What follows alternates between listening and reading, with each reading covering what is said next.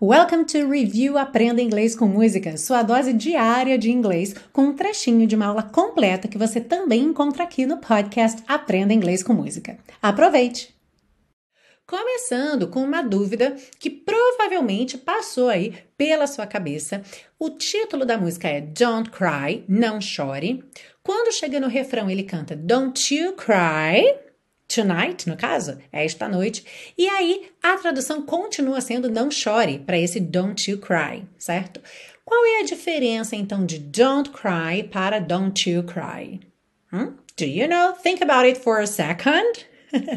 Pensa um pouquinho aí.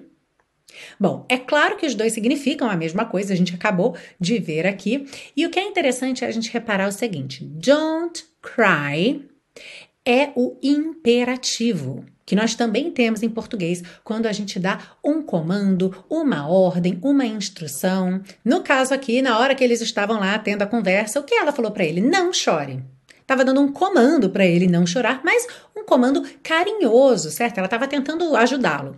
E aí é bem interessante a gente reparar o seguinte: tanto em inglês quanto em português, quando a gente está no imperativo, já está implícito ali. Quando eu digo não chore, é não chore você.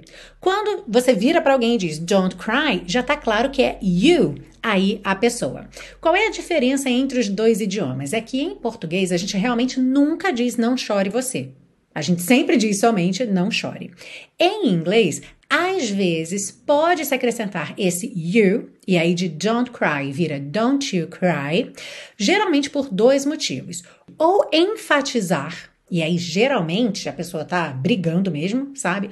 Ou então para suavizar. Olha que interessante, tanto para enfatizar quanto para suavizar.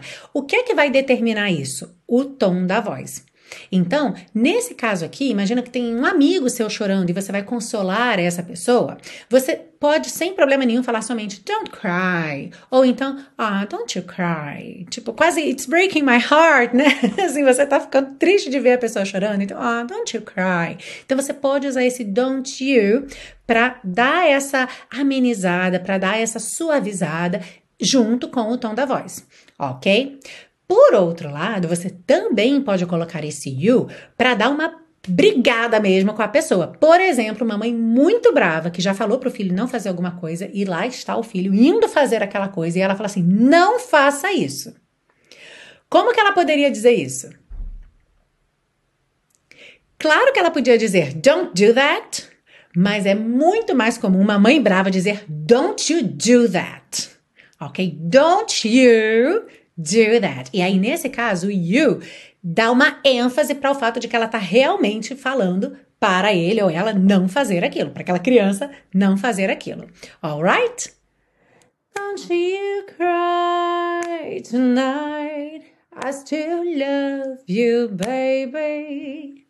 Don't you cry tonight.